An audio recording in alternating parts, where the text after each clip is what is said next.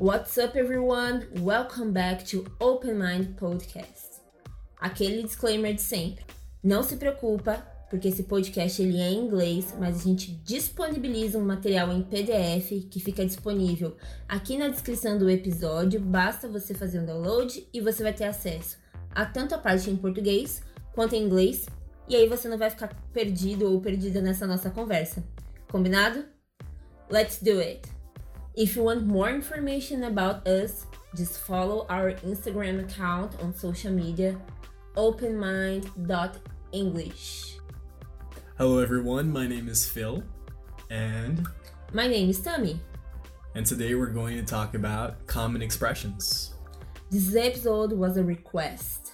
My biggest difficulty when I'm speaking English it is to use the right words to express the right feeling, the right thing I want to say. So, one thing I think it is very nice it is using expressions. I think expressions can express how we are feeling straight to the point, you know, can really express what we are feeling. So I asked Phil to make a list of expressions we have in Portuguese, but we can use in English as well. So let's start. So, the very first one that we have here, you asked me, how do you say uma mão lava a outra? And the way that you're going to say that in English, it's a little different. It's going to be you scratch my back and I'll scratch yours. So, literally, it's like você costa a minha costas Você costa as minhas costas, e eu coço a sua. as suas costas. Yeah. É uma mão lava a outra. I scratch my back and you scratch yours. Nossa, Exato. I I said everything wrong, but you got it right, guys. It's uh yeah, so next time that you want to ask someone for help, like you're at work, for example, I don't know, you need to you need to take a day off, but you need to get someone to cover you for that day. You can say, "Hey, listen, you know, I need to take a day off. Can you can you cover for me?" And then I'll do the same for you uh, next time that you have to to leave work. So I scratch your back and you scratch mine. Uh, the other thing I always wanted to say it is like, nossa, me deu branco. Tal coisa me deu branco. Eu tô falando e me deu branco. How can we say that in English? Well, that's a that's a very good one to know. Um, very very good one to know in class. You know, if you're in an English class and you don't know what the teacher is explaining, you can say, "Draw a blank." You know, "Oh, I'm I'm drawing a blank. I don't know what exactly is happening here. How can I say when things are not going well and I say in Português, nossa, isso aqui deve estar com mal olhado. Só pode ter um mal olhado aqui. So yeah, mal olhado that would be like a jinx. So you can say that something is jinxed. Like let's say for example, I don't know, your your computer isn't working correctly, you're trying to do something, you're trying to figure out what's wrong with it on the settings and you can't really quite fix it. You can say like, "Ah man, I think this computer is jinxed." É, nossa, isso aqui tá bugado, isso aqui tá. deu ruim. Tá Exactly, dando yeah. ruim, tá com mal olhado, é isso. Exactly. So yeah, this is jinxed. And let's say I have a crush on someone. How can I say when someone. Quando alguém está me enrolando? Okay, so enrolando in this way, you can use the verb play. So like this person is playing you in this case. Okay, so you know, guys, when you have a crush on someone and this person is not answering you back and making fool of you, the person's playing with you. Person is so this is important. The preposition playing with you is completely different. It's literally playing with somebody. Mm. But if you say it without the preposition, that's this expression here. The person is playing you.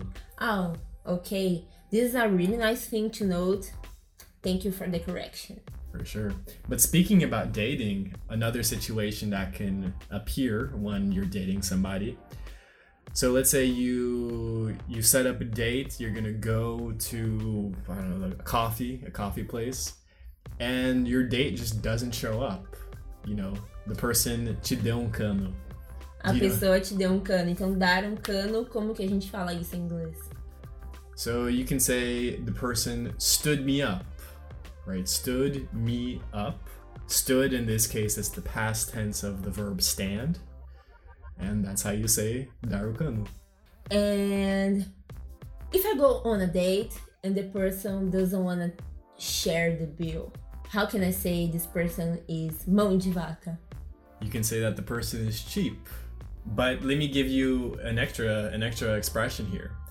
If the person does share the bill with you, so let's say the guy and the girl they both go, uh, they they both, uh, let's say the girl and the guy they both split the bill between them. There's an expression called going Dutch, which if you translate it a pé da letra, you know, word by word, it means Ir Hollandaise, which doesn't make any sense, but that's what going Dutch means. It means to split the bill on a date. Oh, nice. So this is a nice thing. Oh, he he went on a Dutch with me. We sh- we split. Well, there there wouldn't be on. You wouldn't have another preposition. You would say he went Dutch. He On- went Dutch on me. He, he went Dutch on the bill. I would say. He went Dutch on the bill. Okay. Oh, this is a nice one. Pay attention. and let's say this crush, after the date, uh, started to ignore me. Não me deu bola, mas how can I say that? Well, I think nowadays people would just say ghost. You know, he ghosted or she He ghosted, ghosted. me. Yeah, nice. But another way of saying that uh, is to kind of blow me off. You know, if a person blows you off, they're kind of ignoring you or they're not really paying too much attention to you. Uh, pay attention though, because you need to say the word off. If you say he or she blew me, that's a completely different thing with a more sexual connotation. So it's blow me off. So be careful because instead of saying uh, the person is, is ignoring you, you're gonna say the person is giving you an oral sex. So be careful. Exactly. So remember that preposition off. Blew me off. That's Don't it. forget that. That's it. And let's imagine I have a really nice plan. Let's imagine 2020. Let's go back a little bit. It's March.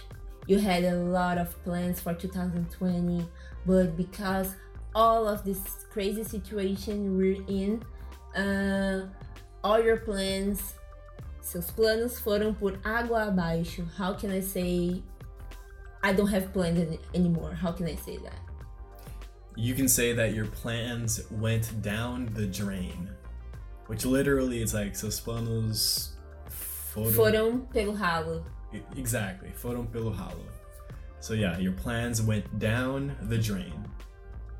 And because my plans didn't work as I was imagining, eu tô de saco cheio. Eu tô por aqui com toda essa situação. How can I say that? All right, so for you to say that you you are saco you can say you can say I had it up to here. So, I have it up to here. You would, y- yeah, you would say it in the past tense though, not have, but had. I had it up to here. I had it up to here. Exactly. Traduzindo, eu tô por aqui. Quem nunca ouviu isso da mãe? Eu tô por aqui com você, não é mesmo? Exactly. I'm annoyed. I'm frustrated. I'm just, I'm mad because nothing I'm trying to do I can do. So I had it up to here. And let's do the last one. How can you say que ela provou o próprio veneno? Oh, for you to say that, you can say, oh, he or she got a taste of his own medicine. So the person tasted his own medicine. Exactly. Okay, this is really nice. So we hope you enjoy it. This quick format of just giving you expressions to understand, to learn new words, new vocabulary. Yeah, hopefully these expressions will be useful for you. Uh, remember, if there are any expressions that are new to you, just you know, make a quick note of them, try to review them every once in a while, and that'll help you memorize these expressions and try to use them in your day to day life. Now, as usual, time for recommendations. And today I am going to start. Go ahead. Uh, there's an Instagram profile, really nice. It's called Gringo Dictionary. It's really nice. It basically translates the Portuguese things to the English things in a very fun way. So if you don't follow this profile yet, just go ahead and follow it. It's really cool. So today I would like to recommend a stand-up comedian. If you're a fan of stand-up comedy, I think it's worth trying to watch it in English, even if it's your second language.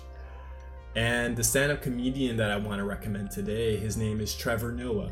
He's a South African comedian. He has a very easy to understand accent and he speaks about very international subjects. So his comedy is not very specific to any one region or country. And he has a lot of stand up comedy that's on YouTube that's very, very good. So, you know, give give him a search and that's it. Yeah, one thing nice about Trevor Noah as a Brazilian, I can understand his English better than other people speaking English from other countries, and he speaks about how difficult it is to understand some things of British English, American English, because he's not American or, or British. And I think it is it's easy to relate to him. This is what I got for today. So see you next time guys. Bye. And see you next time. Thanks for listening.